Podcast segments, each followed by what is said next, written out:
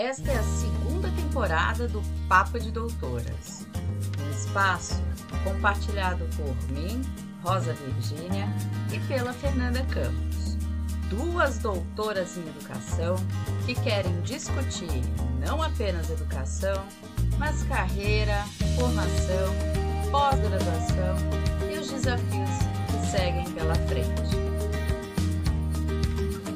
E neste episódio, a gente conversou com Rosa Helena, uma doutoranda em odontologia. Bom, então vamos começar logo. Então vamos. Então vamos? Então, eu vou começar a falar, como sempre, que eu adoro começar a falar. É, hoje, Fernanda, é um dia de primeiras vezes. Presta atenção. Hoje é o nosso primeiro episódio da segunda temporada do Papo de Doutoras, a nossa temporada de 2022. É o primeiro episódio que a gente traz alguém da área de saúde. Uhum. Até então a gente não tinha conversado com ninguém da área de saúde. E finalmente eu consigo trazer talvez a mulher mais importante da minha vida, compete ali de frente com a minha filha que é essa figura que eu preciso apresentar para a Fernanda e para todo mundo, que é minha irmã, a Rosa Helena. É, é esquisito chamá-la de Rosa Helena, porque para mim ela é Lica para sempre, mas enfim, é isso. É a Rosa Helena Lacerda, que é uma figura, Fernanda, que é assim, é a Mulher Maravilha tímida. É basicamente isso. E aí eu queria, Fê, que você contasse um pouquinho o currículo dela, que a gente andou fuçando, andou descobrindo, para que a gente coloque essa moça para falar no nosso Papo de Doutoras, edição 2022. Pois é, Rosa, eu estou aqui muito feliz é, com esse encontro, com esse momento, né? Tendo o prazer de conhecer sua irmã. Quero aí fazer umas perguntas para ela, porque realmente a gente investigou ela aqui, quero saber algumas coisas. Mas antes de mais, eu queria falar, porque a Rosa, sabe, é, Helena. Acho que é assim fica melhor, né? Pra gente não confundir. Vou te chamar de Helena, tudo bem, né? Tudo bem. Ela falou: olha, a minha irmã ela é bem tímida. Mas aí o que, que aconteceu? À medida que eu fui lendo o seu currículo, quem ficou tímida fui eu. E eu já mandei uma mensagem para a Rosa hoje de manhã. Eu falei, Rosa, eu agora que estou com vergonha dela, como que eu vou fazer para conversar com ela? Mas a gente deu uma olhada aqui né, no, no seu currículo. É, a gente viu que já começou aí o seu olhar né, para odontologia aos 17 anos. Depois você fez uma especialização. Está cursando doutorado, pelo que eu entendi, não é? Isso. E trabalha na universidade e desenvolve um projeto aí super interessante sobre as fissuras lábio-palatinas, certo? Não errei. Certo, tudo certo.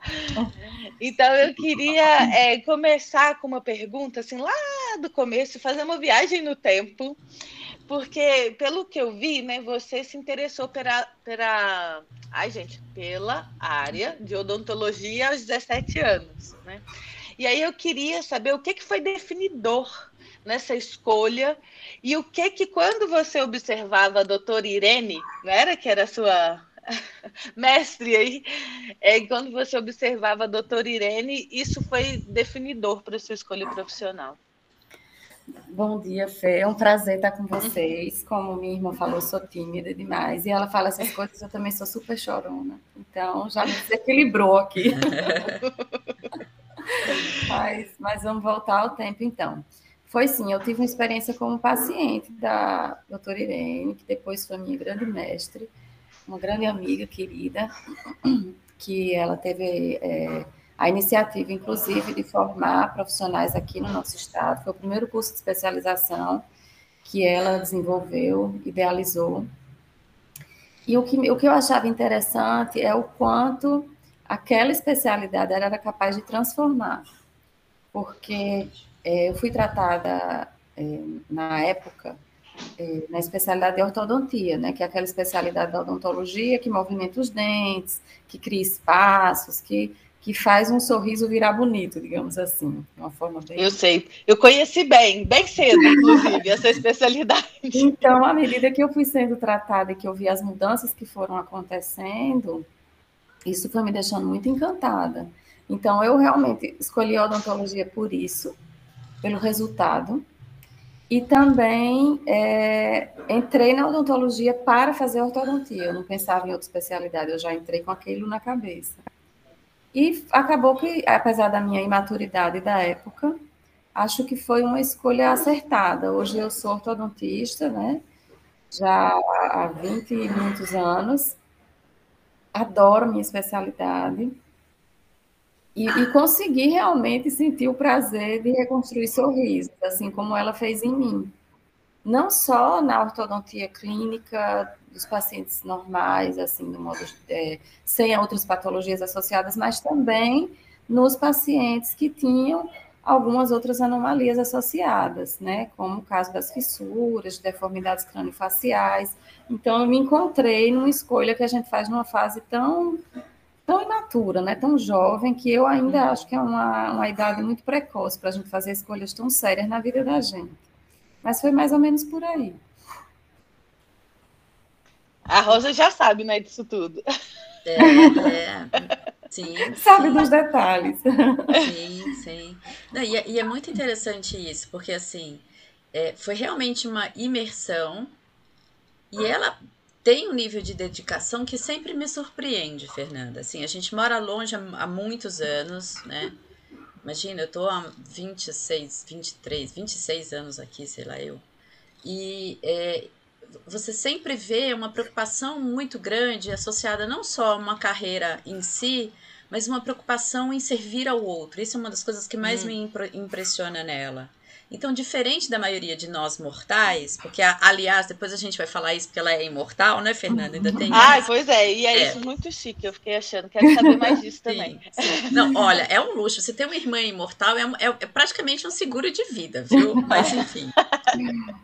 É, o, que, o que me chama muita atenção é que quando ela vai para a pesquisa, quando ela vai para o mestrado, quando ela vai para o doutorado, ela não vai a partir de um desejo apenas dela, mas ela vai a partir de um desejo de dar continuidade a esse projeto, né, que ela começou como voluntária e, e hoje segue, né, no sentido mais é, profissional e também acadêmico, que é essa questão do, dos fissurados. Eu queria só uhum. voltar um pouquinho, é, eu não vou conseguir chamar você de Helena. Tá? Eu queria só voltar um pouquinho para você é, explicar para a gente, para as pessoas que ouvem a gente, o que, que é exatamente o, o, fissurado, né? O fissurado lábio palatino. Porque a gente sabe que tem termos populares para isso, e talvez para as pessoas que não são da área isso não fique claro. É. A fissura lábio-palatina, ela nada mais é do que uma anomalia congênita. Então, vai acontecer ainda nos, nas primeiras semanas de formação do bebê, e que o lábio e o palato eles não fecham, ou o lábio ou o palato, não necessariamente as, as duas coisas juntas. Então a gente chama falta de fusão. Então os processos eles não, não juntam e aí a criança nasce com um afastamento no lábio, um afastamento no palato, a comunicação do céu da boca, como o céu da boca não existe, a comunicação da boca com o nariz. E isso é a fissura, né? É, o pessoal chama de é, lábio leporino, a gente não concorda muito, mas existe essa goela de lobo, quando é a fissura de palato. São terminologias populares que a gente não concorda muito, porque pode ter um, um, um tom pejorativo, né? Uhum. Mas a, a, pessoa, o pessoal, de um modo geral, conhece com essa terminologia. Mas é, é uma, uma, um defeito congênito e que acontece muito na população, que apesar de muita gente não conhecer, a incidência é alta, tem um fator congênito, uma, um genético muito associado, e também tem fatores ambientais. E aí tem muito, é um universo muito amplo de pesquisa, porque a gente que trabalha com isso está sempre se perguntando alguma coisa. Então, como minha irmã falou, acaba que eu fui motivada no mestrado e no doutorado a responder as, as minhas perguntas também, minhas perguntas uhum. como clínica, como pesquisadora. Eu gosto muito dessa área de pesquisa, sempre gostei, mesmo quando não estava eh, na área acadêmica mais diretamente, eh, eu sempre me interessei em estar produzindo alguma coisa, por uma questão de gostar mesmo e de tentar buscar a resposta às perguntas clínicas que a gente tinha também, sabe? Uhum. Então, acho que as coisas vão se somando, né? As coisas que a gente gosta, com as coisas que a vida vai levando a gente, com as coisas que a gente acha que pode ser útil para alguém, que isso é uma coisa que me motiva realmente. E, a, e aí as coisas vão acontecendo. E quando começa Nossa, esse projeto? Ai, desculpa. Começou. Eu, eu, eu tô curiosa aqui. Aqui a gente vai ficar. eu tô curiosa. Vai, Fê. Vai você, coisa. vai, que você conhece menos a entrevistada. Ai, pois é. Não, sabe que ouvindo, eu, eu, eu, vou chamar de Helena só por uma questão de distinção. Eu sei que tá. isso é difícil, mas é assim, é, antes de mais, né, esse eu, eu, imagino que a família de vocês deve ser muito orgulhosa das duas, né? Porque uma dentista, outra formada em direito, então assim, né? Deve ser o orgulho aí da família. Depois, quando você estava falando, é, Helena, né, sobre essa questão da ortodontia, é, né, de ter um novo sorriso, eu me lembro também, porque é, eu usei chupeta durante muito tempo, né? Então, você da ortodontia sabe o que significa. Uhum. Tanto é que quando eu era criança, meu filho era Mônica, porque eu era, meu dente era mesmo para frente. Então, dura, dos meus seis, não, dos sete talvez, dos sete até os 14 anos, eu tinha uma frequência numa dentista justamente isso, né? De ajustar atrás para frente, atrás para trás. Usei aquele freio de burro, sabe? Passei por por esse coisa tudo. Então, é, tenho, tenho algumas lembranças dessa fase. Mas sobre essa questão, né, que o seu estudo das fissuras, é, eu lembro quando era criança, tinha um vizinho também que, que, tinha isso, e era uma conversa assim, porque eu não entendia muito quando criança. Mas depois, jovem, eu passei a conviver com uma pessoa muito próxima da minha família, na verdade, é uma senhora que trabalhou alguns anos na casa dos meus avós. E depois que os meus avós faleceram, ela foi trabalhar na casa dos meus pais. E ela está trabalhando lá, né? Ela já está quase se aposentando, mas ela tem essa fissura lábio-palatina. E por ela, né, pelo fato da família dela ser muito pobre, eles não cuidaram, não observaram. Então eu acho que eles demoraram muito tempo para ela fazer a cirurgia. Ela tem, né, assim, a, a cicatriz aqui no, no lábio, mas ela ainda tem aquela é, dificuldade de falar, né? Tem a voz anasalada, ainda tem, eu imagino que ela deve ter o lábio ainda é, fissurado, porque ela não fez os tratamentos adequados. E o que eu estava comentando com a Rosa antes da gente conversar, porque quando eu vi isso, né, no seu currículo que é, você tinha essa especialidade, eu falei com a Rosa, olha, esse tema me emociona muito justamente por conta, né, da Sebastiana, o nome dela é Sebastiana. É porque muitas vezes a gente nem sabe como a gente pode ajudá-la, assim, passado tanto tempo. Imagina, ela já, já não sei se ela já completou 60 anos, mas está tá quase ali, passou a vida inteira com isso, com vergonha também, porque tem uma questão né, da própria condição, de, né, de, uma, de uma condição bem, do bem-estar né, para se viver, né, da fala, da respiração, enfim, mas eu acho que tem uma questão de autoestima muito grande né, das pessoas. Muito grande. E ontem, por acaso, também, fazendo uma rolagem no feed né, do Instagram, eu vi um, eu vi um menino, nunca tinha visto isso, porque também é um tema né, que eu não tô. Tem essa senhora que, que é próxima, mas não, não, não tem muito essa realidade assim, do, do meu dia a dia agora, nesse momento. E aí eu vi um menino muito orgulhoso, muito feliz, porque agora ele tinha uma placa. E aí ele falava assim, o vídeo dele era assim: olha, essa é minha voz, né? Eu tenho o lábio é, é, dessa forma, tenho essa fissura e agora eu tenho uma placa. E eu, ele falava assim: eu vou falar sem a placa para vocês verem a minha voz. E aí ele colocava a placa. E quando ele colocava, até o rosto dele mudava, assim, sabe? Porque ele estava tão feliz de ter, assim, agora conseguindo falar, sabe, de outra maneira. Então, quando, quando a Rosa também fala assim, né, que, que você é, se entrega para as outras pessoas, né? Tem essa preocupação. Você também falou sobre isso, né? De ver assim as pessoas. E aí é, encontrei em algum momento é, no seu currículo, né? Que você falava sobre a dignidade das pessoas. E aí eu queria, depois desse preâmbulo todo, eu queria que você falasse um pouco assim sobre como que a odontologia ela pode colaborar pra, com essas pessoas, né? De fato, já que você explicou aí que é uma questão congênita, porque também outros profissionais colaboram com isso, né? Igual, por exemplo, meu marido ele é fonoaudiólogo e ele ajuda de outra maneira, Nossa, né? É. E ele tem, inclusive, alguns pacientes que têm que tem essa condição. É, mas, assim, como que, como que a odontologia ajuda essas pessoas É, e como que você acredita contribuir para essa dignidade dessas pessoas? Tá. Então, a, a, fissura, ela tem como característica a necessidade de um tratamento multidisciplinar. E hoje no Brasil, agora, a gente tem a, a felicidade de já ter mais de 40 centros de tratamento é, gratuitos. Existe uma ONG norte-americana chamada Smile Train, que ela colabora com centros no mundo inteiro.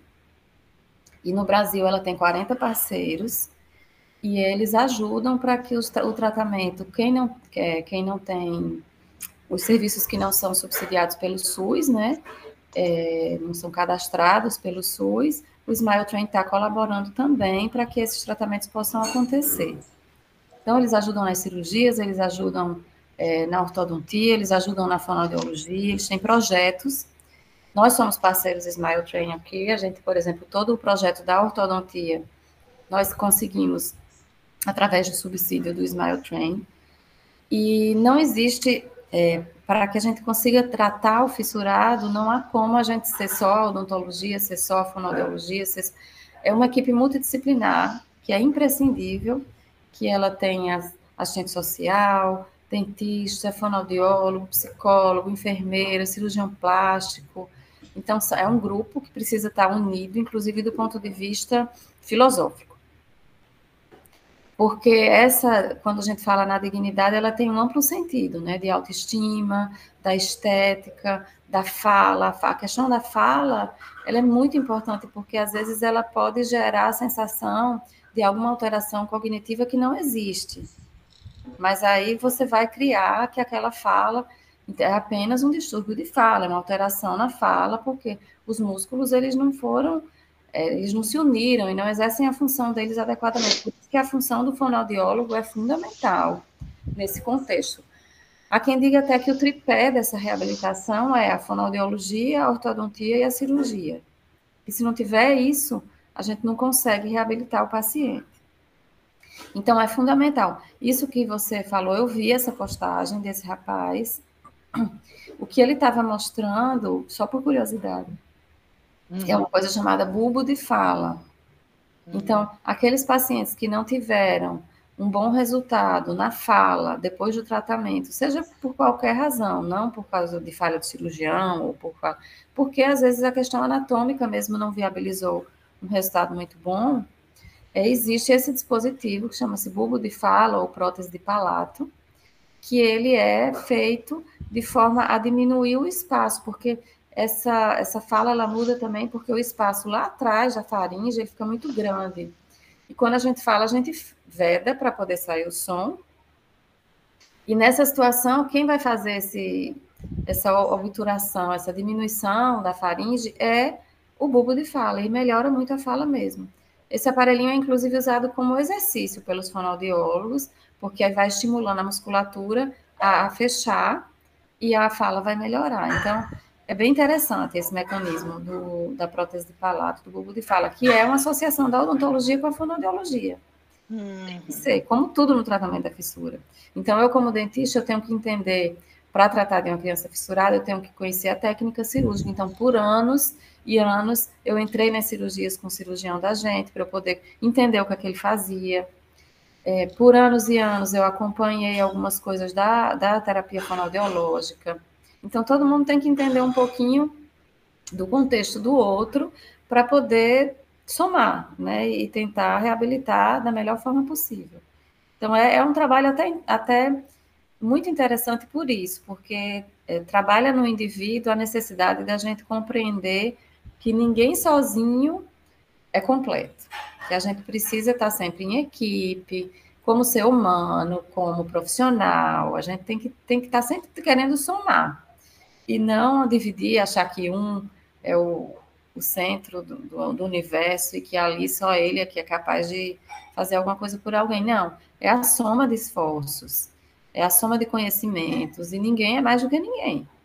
E muitas vezes a gente aprende também com esse indivíduo que a gente está cuidando. Como você falou aí da dona Sebastiana, tenho certeza que você aprendeu muito com ela, com essa uhum. vivência dela, com a superação dela. com as histórias dela. E a gente também aprende aqui com cada mãe, com cada criança, com cada bebê, com cada história. Então, é, é, um, é um, acho que é um, um trabalho que faz a gente crescer como ser humano. Sem dúvida. Hum. Sem dúvida. Então, Rosa, eu te interrompi. O que, que era que você ia perguntar? Eu já ia eu tô com vergonha. Aonde surge essa, essa questão né, uhum. dos fissurados na vida profissional dela? Porque então, a Fernanda destacou muito bem que a gente meio que vive numa bolha quando a gente não tem uma experiência muito próxima, né? E assim, até então ela estava dentro de uma bolha também, não tinha ninguém próximo com essa questão. E ela despertou para isso como? De que maneira aparece uhum. né, essa, esse voluntariado de início? É, é bem interessante. Eu, eu, é personalidade também, né? Eu tenho, assim, eu sempre busco inspirações. E quando eu estava estudando para o vestibular, eu ia na casa de uma amiga para a gente estudar junto, essa coisa de adolescente que estudava junto. E eu me deparei uma vez no escritório do pai dela, que hoje é o cirurgião do serviço que eu trabalho, meu chefe, é, várias fotos de crianças fissuradas, que era o trabalho dele.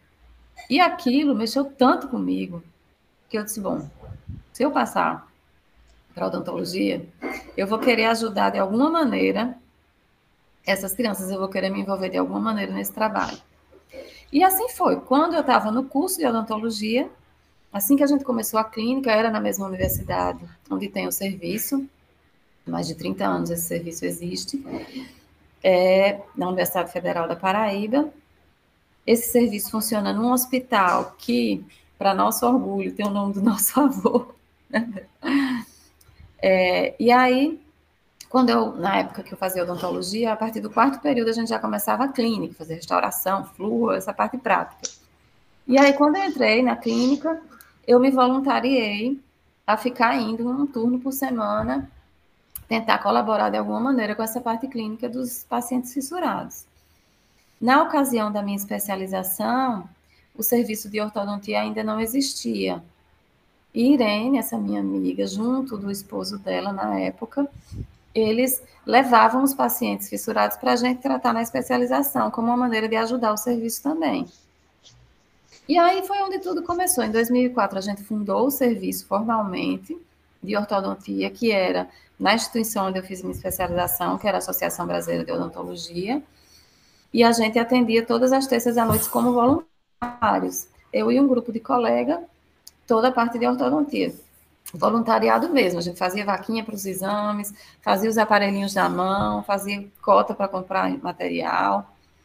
Até que a gente foi conseguindo apoiadores, recebia uma doação de uma, de uma prefeitura, e aí a gente ia conseguindo que a coisa acontecesse. Até que a gente conseguiu essa parceria em 2013 com o Smile Train, e aí sim permitiu que a gente tratasse um número maior de crianças. Eu já era voluntária do HU, também fiquei voluntária lá por 15 anos. E em 2015 teve um concurso e aí eu entrei a gente consegue hoje em dia tratar um número maior de crianças. Mas foi acontecendo, acho que essas coisas vão acontecendo, você não vai nem percebendo quando vê, aconteceu. Tá, e hoje a gente Helena, tem Ai, desculpa. Duas eu queria só que 30 crianças cadastradas. Quantas, desculpa? 2.530. Uau, muitos, né? Que bom. Eu queria que você repetisse só o nome da ONG, é Smile, e, e só train, letra só train. por. Ah. Train. É Trem do Sorriso, T-R-A-N. Ah, Train, ok. Train. Porque pode ser que tenha alguém nos ouvindo. Eu, eu também quero procurar mais informações, mas pode ser que tenha alguém nos ouvindo, né, que conheça alguém Sim. que precisa também desse serviço. Eu acho Sim. que é importante a gente destacar. Sim. E, inclusive, entrando no site do Smile Train, não só no Brasil, mundial. Você tem como ver onde tem os centros de tratamento. No mundo todo. Então, isso é uma informação de utilidade pública até, né? Uhum, sim, Localizar claro. os parceiros. Nem todos os parceiros, eles têm todas as especialidades ainda. Mas aí um vai indicando para o outro, enfim. As cirurgias primárias todos têm. Então, é uma informação de utilidade pública mesmo. E aí, a partir dessa história, dessa experiência, você resolve fazer o mestrado, certo? qual foi o tema de mestrado e que caminho você tomou para juntar essa necessidade que você viu, essa questão que você encontrou nesse campo de trabalho para desenvolver a tua pesquisa? Então, quando eu fiz o meu mestrado, eu entrei no mestrado em 2009. Na época, e ainda hoje existe uma preocupação muito grande de todos os centros de tratamento de fissura no mundo, que é sobre qual, é qual a, menor, a melhor maneira de tratar. Sobretudo relacionado aos protocolos cirúrgicos. Só que a avaliação disso, dos resultados de cirurgia, ele, ela é feita baseado é, em alguns parâmetros, um dos quais é o crescimento facial. E, esse, e essa avaliação ela é feita por profissionais de ortodontia. Então foi muito curioso, porque aí a gente vai encontrando sempre pessoas que vão contribuindo para o que você tem o desejo de fazer, né? Acho que é aquela coisa da energia que atrai coisas positivas.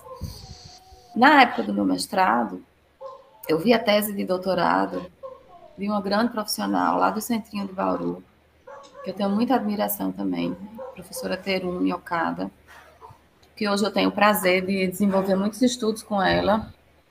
A gente está coordenando nesse momento um estudo multicêntrico brasileiro, o primeiro estudo intercêntricos brasileiro sobre esses resultados de tratamento.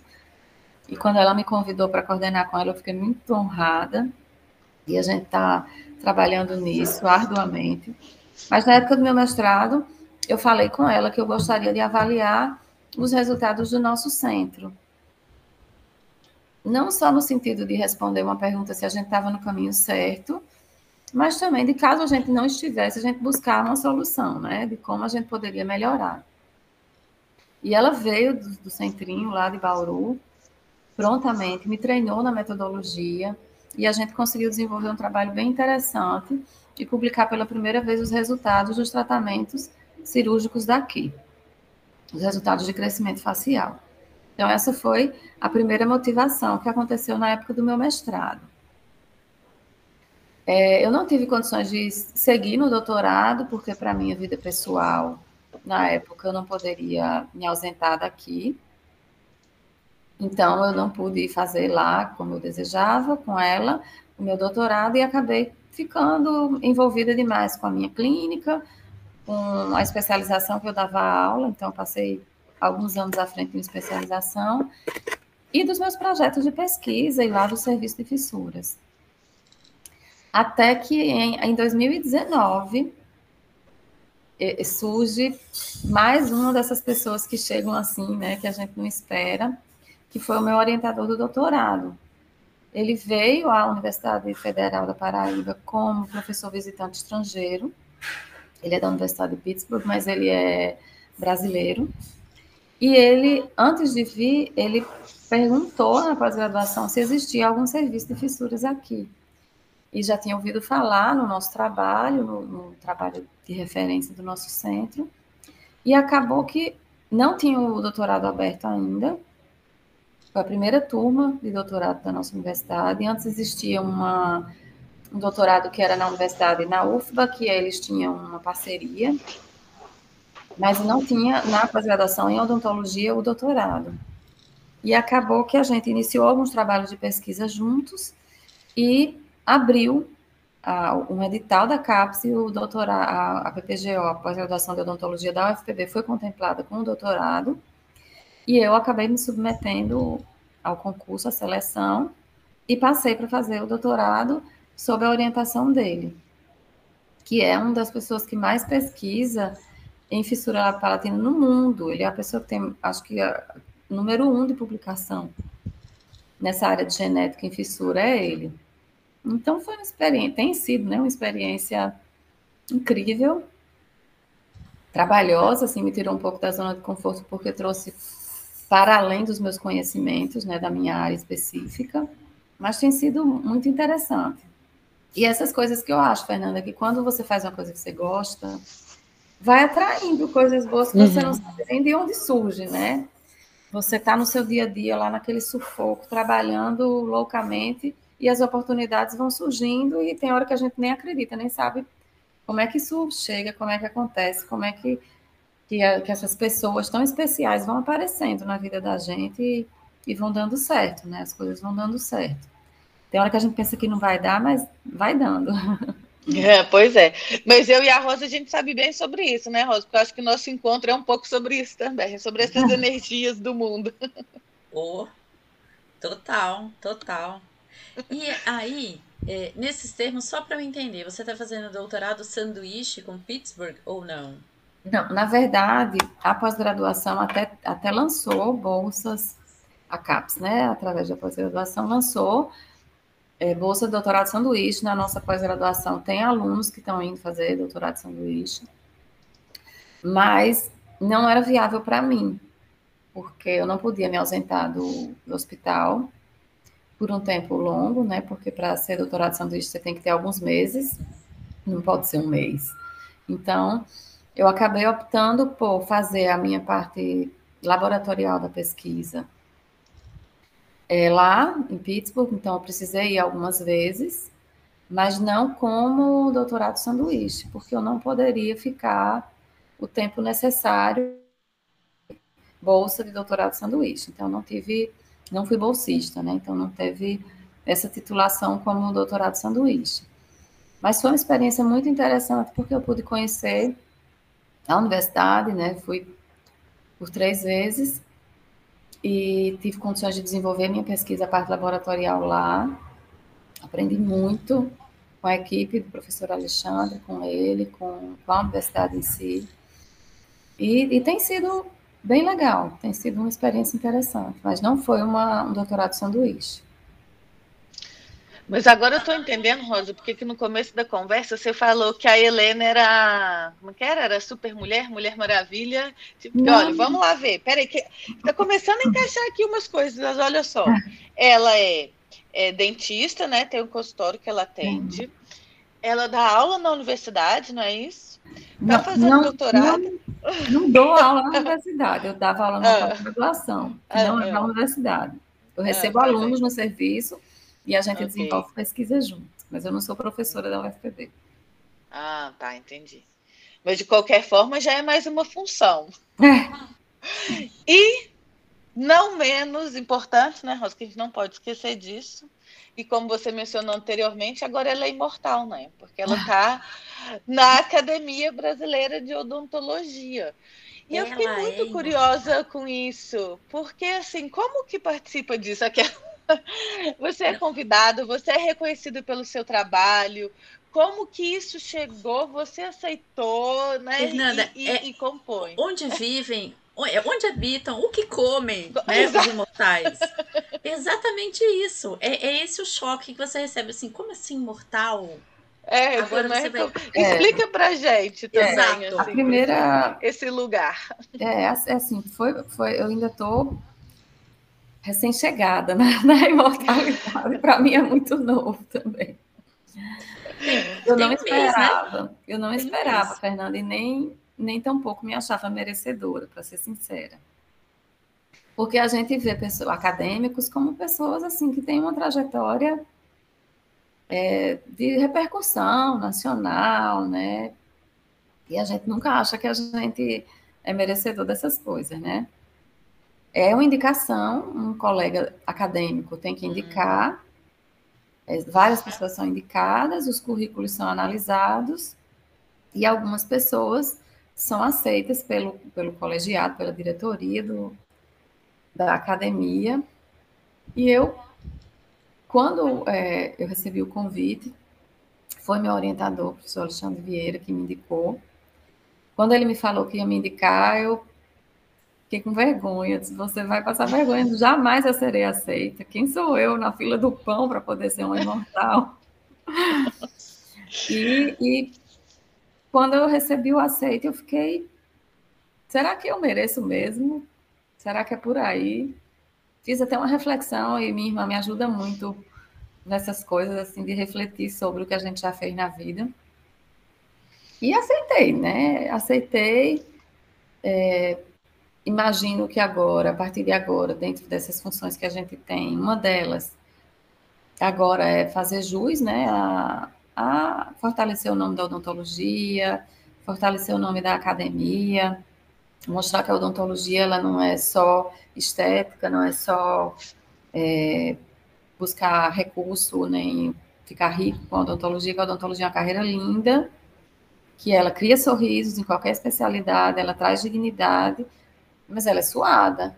Hoje em dia o mercado de trabalho é bem complicado, são escolhas difíceis, né? Para quem está começando a carreira, é bem complicado, porque tem um excesso de universidade de odontologia, então tem muita gente saindo, e a gente precisa que sejam profissionais de qualidade, a gente precisa que tenha mercado de trabalho, né? Que não vire uma coisa que só vai trazer problema para os pacientes e para os profissionais que escolheram essa carreira.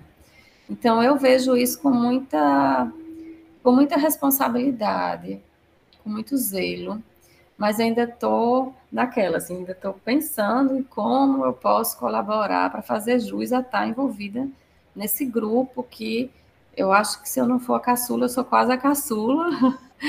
e sei que muita gente tem uma trajetória já, né, de renome, de, de pompas, né, que eu não, não, não tenho muito perfil. Minha irmã deixou logo claro que eu sou uma pessoa extremamente tímida para essas coisas. Mas aconteceu também, né? E chegou e estamos aí, vamos ver o que é que eu consigo fazer. Mas eu acho que aqui a gente está em conversa entre amigas, vai, digamos assim, não precisa ficar. Ninguém está é. vendo, ninguém está ouvindo, né? é, ela me convenceu assim, viu? Não, e, e é não muito é? importante a gente ver uma mulher que, uhum. querendo ou não, Fernanda, também tem, tem uma, uma a, a, a história de fundo aí, né? Sim, Ela claro. casou super cedo. A minha irmã se casou com 17 para 18 anos. Foi Gente, mãe aos novinha. 21. Novamente mãe aos 24, mas já tinha know-how. Ela, ela casou e passou no vestibular quase ao mesmo tempo, para você ter uma ideia. Então ela tá, Nossa, sei é. lá, casada há 30 anos, uhum. né? Que bacana que deu certo, mas não deixou de ser uma coisa, uma aventura, digamos assim, uhum. né? Então ela teve toda essa constituição, essa construção da família, ao mesmo tempo que ela constrói a carreira. Para mim isso é um superpoder, né? Porque ah, a gente sabe que a mulher nunca tem dupla jornada, é tripla ou uhum. quádrupla jornada né? Uhum. Para chegar onde ela chegou, eu acho que entre outras bandeiras, e ela vai olhar para mim e fazer aquela carinha do smile olhando para cima, entre outras bandeiras, é a bandeira da mulher que se afirme, que consegue conquistar uhum. um lugar tão importante como esse e nos representar legitimamente, né? Por claro. ter galgado esse lugar, por ter, né, é, realmente trabalhado para chegar onde ela, onde ela chegou. E eu acho super é, contraditório quando ela fala assim: nossa, imagina, eu não mereço. Eu, já, eu acho exatamente o contrário. Eu acho que merece em dobro, em, em triplo, porque nunca é uhum. é só a sua carreira que você está gerindo. Você estava gerindo a sua carreira, constituindo a sua família, estava dentro da sua relação matrimonial, porque sim, gente, casamento dá trabalho, não é estar ali né, figura. Né? Dá uhum. trabalho. Uhum. É, é uma relação onde você tem que investir um tempo bacana, interessante. Então, é, é, é importante a gente destacar isso. E além de tudo claro. isso, ainda fez, fez voluntariado, ainda fez mestrado, ainda está fazendo doutorado, ainda tem a clínica, como a Fernanda destacou, ainda tem um, um atendimento para alunos. Então, isso é importante a gente destacar, uhum. porque não é só a angústia da pesquisa. Porque aí, uhum. falando nisso, como vai a sua angústia de pesquisa? Então, eu posso dizer que, é, embora inicialmente a, essa, essa nova temática que foi incluída na minha pesquisa, que foi a genética, né? E ter um orientador que era uma pessoa muito. É, um nome, né, no mundo, é, foi um peso inicial para mim. Mas é, ele soube conduzir de uma maneira muito suave, e como é uma área que eu adoro, né, que é fissura lá do Palatina, eu acho que a, o, a minha pesquisa, ela não é um problema para mim. Claro, a gente tem o trabalho, a preocupação, que as coisas deem certo, tudo, mas eu, a minha pesquisa é uma coisa que, que me deixa feliz em fazer. Assim, me dá prazer em fazer, me dá prazer em ler sobre. Não, eu acho que é um, não é um problema para mim. Eu gosto estar tá fazendo. Acho que vou até ter pena quando eu conseguir terminar completamente e ser pronto. E agora? Fechei esse ciclo. É, mas espero que seja o início de várias outras pesquisas que aconteçam na sequência. Então, a minha angústia de pesquisa, ela posso dizer que é uma das coisas que me traz prazer, não é uma angústia. Claro, a gente fica naquela preocupação se vai conseguir é, atender né, as demandas, se vai ficar do jeito que a gente sonha, mas não me dava, não me não, não gera muita angústia, me gera mais prazer do que angústia na pesquisa. Acho é porque ela é muito competente, viu? Porque eu só me gerava uma angústia e eu ficava louca. Não, não, Fernanda, não é isso. Acho que é porque eu escolhi uma coisa que eu gosto muito. Não, claro. Não, eu tô, eu tô, eu tô brincando, porque eu sempre conto, já contei aqui mais de uma vez, porque o processo de doutorado para mim foi bastante angustiante, porque no meio do doutorado também mudei de país, né?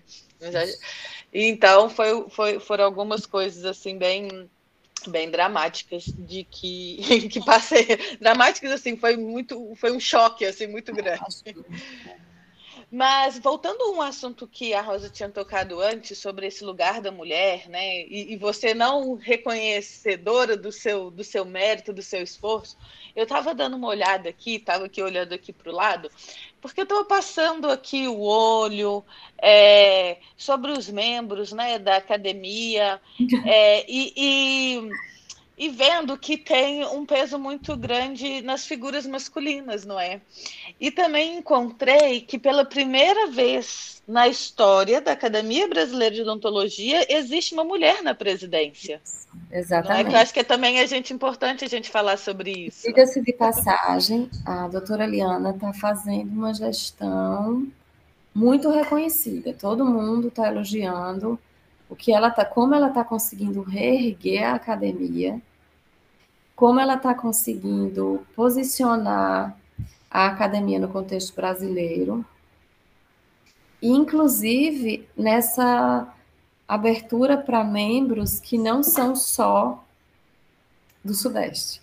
Porque se a gente olhar antes, também pouquíssimos membros de outros estados. Então imagina, eu, mulher, Moro no estado da Paraíba, quer dizer, no nordeste do Brasil. Então, a chance né, de você chegar num, num, ponto desse não é tão grande, né? É, não tenho, assim, acho que todo mundo entra pelo mérito, mas a gente, como, como menina, também tem que se orgulhar um pouco disso, né? E a gente, acho que toda a academia está muito feliz com, com ter a doutora Ariana como presidente pelo trabalho que ela está desenvolvendo e por ser a primeira mulher, né, que está aí à frente dessa dessa academia, que é uma coisa importante, pro, acho que para o país, né, a gente não pode deixar de reconhecer isso. Mas é, foi a primeira mulher. Não, e essa questão da diversidade sempre enriquece, né? Não tem como. Uhum. É, Porque a uhum. gente sai do senso comum, sai de uma única perspectiva para ver realmente a realidade plural como ela deve ser vista né? Porque os desafios, por exemplo, de um dentista que esteja em São Paulo e um dentista que esteja no Tocantins são completamente diferentes. Né? São realidades diferentes, são recursos diferentes. E se a academia tem gente para dar esse arejamento, ela começa a atuar com mais impacto. Isso, e, e, e, tem acesso às demandas do país, né? Que a gente tem um país enorme com essa diversidade de problemas, com essa diversidade de de situações que precisam ser assim ser trabalhadas, né? E acho que eu achei que foi uma visão muito interessante essa de olhar um pouco com o objetivo de trazer um pedacinho do país, de cada ponto do país para a academia. Eu acho que representa mais, melhor, né? A academia brasileira, ela deve ser representada uhum. pelos estados do Brasil. Sem e eu achei que uma, uma ideia, eu me senti feliz e honrada, fui a primeira daqui do nosso estado. E não a primeira do Nordeste, da região, tem outras pessoas já, tem profissionais de outros estados, mas da Paraíba é, fui a primeira. E, e, e, mais uma vez eu fiquei, meu Deus, eu. não, Ai, gente, isso tá... olha, isso pode ser assunto para outro podcast, viu, Rosa? Mas é assim, essa dificuldade, e sobretudo nós mulheres, de nos reconhecermos como capazes. Mas isso é outro assunto, né? Porque aí entra assunto de patriarcado, entra Sim, assunto de não sei o quê, que aí a gente vai mudar a rota totalmente. Né, mas acho melhor a gente Só para você entender, Lica, a, a Fernanda é do campo da história. Ai, ai, ai. Então, realmente, tem que ser outro podcast, porque senão a gente não sai daqui hoje. Hoje, pois não é. Não, e hoje. aí a gente vai desvirtuar aqui esse tema, né, que eu acho que é tão rico, mas assim trazendo também, né, que a gente está falando do Brasil, trazendo essa diversidade toda. E quando a gente fala do Brasil, né, tem aquela coisa, né, dimensões continentais, desigualdade social. Eu acho que a odontologia, né, sendo do campo da saúde, é, a gente tem que pensá-la como um direito, né, das pessoas. Mas Sim. a gente sabe que muitas pessoas ainda não têm acesso, né? Então a gente vê crianças ainda é, né, com, com dentes mal cuidados, ou adultos que chegam né, já sem dentes. É. E, e uma coisa que você estava falando antes, assim, teve, teve algum momento que você, que você mencionou isso, né? Que as pessoas às vezes procuram é, a profissão de odontologia, assim, a gente sabe disso, né? Eu sei que não é seu caso, mas você também sabe disso. Que muitas pessoas procuram por status ou procuram, né? Assim, é uma coisa, mas que na realidade é, essa é uma profissão muito bonita. Eu achei muito bonito o que você falou, né? Que a gente deve dar sorrisos, né, para todas as pessoas, né, em qualquer que seja essa esse lugar que está. Eu acho que isso, que isso eu acho que é o, que é o sentido essencial né, da, da odontologia. Sim. Mas acho que a gente podia conversar um pouco sobre isso, assim. Não sei, Rosa, o que, que você acha desse tema da gente trazer sobre esse papel, né, né da saúde enquanto direito e como que a é. odontologia é. também pode ajudar as pessoas. É. Não, isso sorriso é... enquanto direito, né? É. Isso, sorrisato. Sorriso uhum. enquanto direito, é. Uhum. É, é uma temática bem complexa, né, Fernanda? Porque uhum. acaba envolvendo também essa questão governamental, né? Uhum. É, o, existem projetos bem, bem interessantes, acho que até bem desenvolvidos em relação a, a oportunizar o acesso aos, aos profissionais, aos pacientes que não têm condição, né? É, as pessoas que, que, que merecem, aliás, todo mundo merece ter esse direito. Então, no papel, os projetos são incríveis. Assim, você vê os centros de especialidade, que em muitos, muitos lugares, muitos municípios, eles acontecem de forma adequada. É, existem projetos que são chamados de centro de especialidades odontológicas e que, é, filosoficamente, eles vão trazer esse acesso ao cidadão às especialidades odontológicas. Então, tem toda essa questão é, que precisa, mais uma vez, de um olhar governamental de boas gestões, né? Gestões em todas as esferas, é, desde municipal, estadual, federal, e que, que quando tem pessoas de, de, assim que estão ali realmente querendo fazer, é possível fazer. O problema é porque a gente já vem de uma questão histórica é, de uma população com problemas é, de muito tempo, né? Assim, muita sequela já. Então, eu acho que isso não é uma coisa que se resolva muito fácil. Precisa de muito pensamento, de um conhecimento histórico, e aí você pode contribuir para isso, mas de uma releitura de como é possível é, iniciar né, essas, essas, as crianças, de um modo geral, com atividades preventivas, para que elas não cheguem ao adulto que chegou dessas gerações é, que sofreram tanto, né?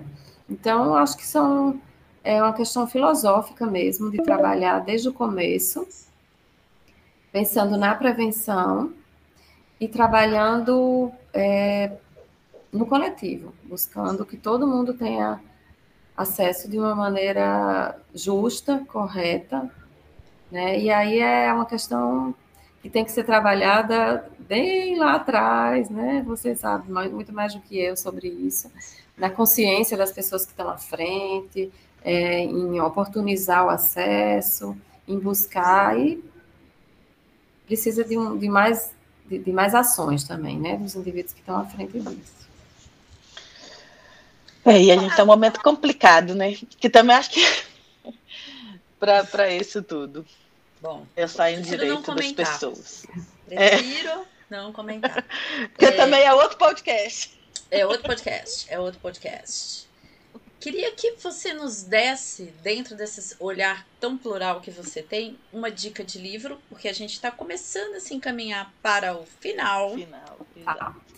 é, e antes de você falar do livro, uhum. você tem é, brasão, você tem fardão. Como imortal, você tem algum acessório de imortalidade mágico? É, a gente recebe uma medalha, a gente recebe uma medalha. Eu tenho uma medalha de imortal. É, a gente recebeu, infelizmente, a, a posse foi, primeira foi uma posse virtual, né? Então a gente recebeu em casa.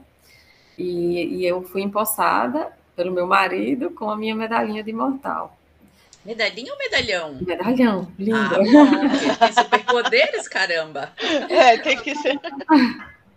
Mas ainda vai ter a pós-presencial, que a gente está vendo ainda a data. A doutora Eliana ficou de ainda comunicar, acho que vai ser em maio. É, e como dica de livro, como eu falei nessa questão de inspiração, eu estou nesse momento tese, né?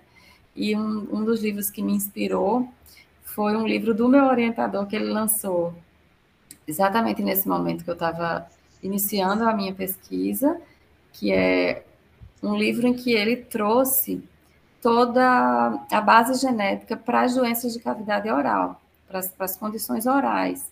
Então, isso foi uma coisa bem inédita.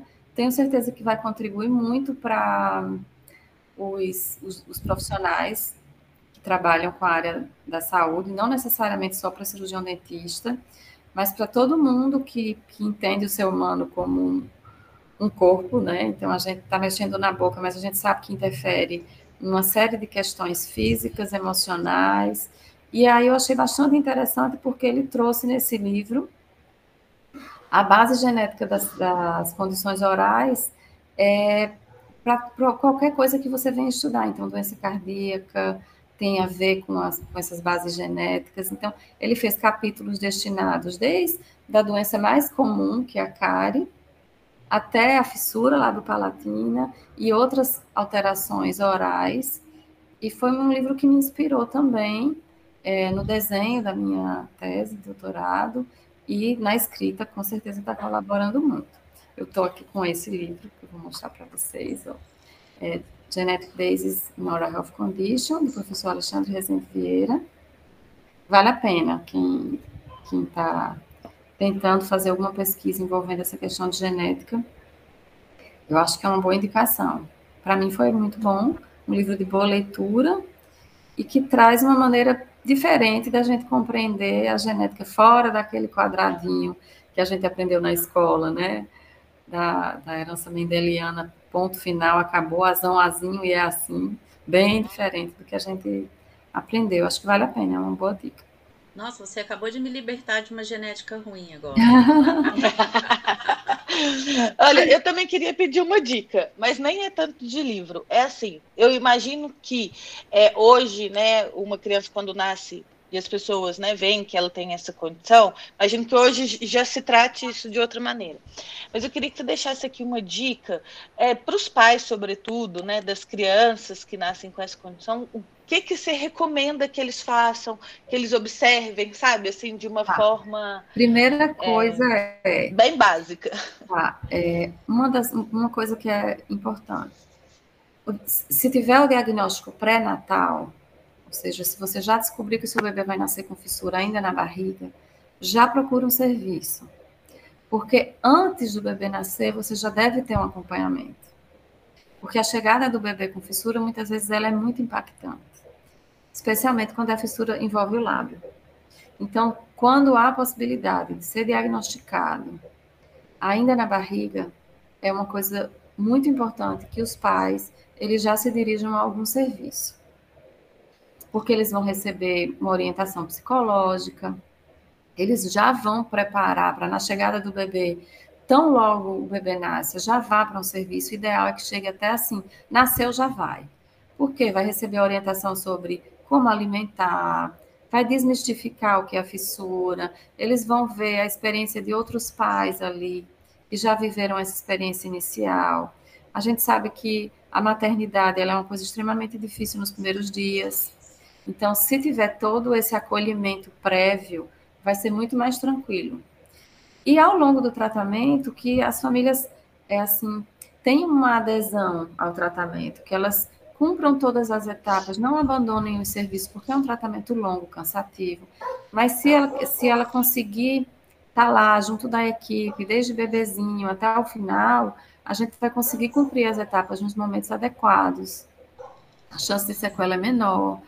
O acompanhamento até emocional da família para viver aquele, aquela trajetória é, é mais suave, é mais adequado. Então, se tiver o diagnóstico pré-natal, já vai, procura o centro. Vai ajudar muito. E se só descobrir quando o bebê nascer, assim que nascer, você já deve estar lá, porque aí vai ter orientação sobre alimentação, qual é o bico adequado, se vai amamentar, se não vai amamentar, como estimular a lactação, enfim, uma série de questões iniciais perder o medo de cuidar da criança e já entrar em todo o planejamento de etapas cirúrgicas, entender, compreender as etapas do tratamento. Então, acho que vai, vai ficar mais suave, sabe, Fernando? O tratamento vai correr de uma maneira mais tranquila. Eu acho que essa é uma dica interessante. Ai, que bom. Muito bem, doutora Rosa Helena. E aí, tudo bem? Fomos bem? Estamos bem. Você agora é uma imortal que fez um podcast. É. o primeiro podcast. Ai, o primeiro é, podcast a gente nunca esquece, né, Fê? Pois é, é isso. E eu acho que a gente tem aqui um programa, não é, Rosa? E eu acho que sabe qual que podia ser o título? Podia sorri ser Sorriso é um Direito. O que, que você acha? Ah, Perfeito. gostei. É isso acho aí. Pode ser? Ah, e a Nina sempre tem que aparecer, né? Sim, sim. Apoiar a produção de conteúdo de qualidade é um ato revolucionário. Acesse Apoia-se e contribua com a Fabricante de Ideias.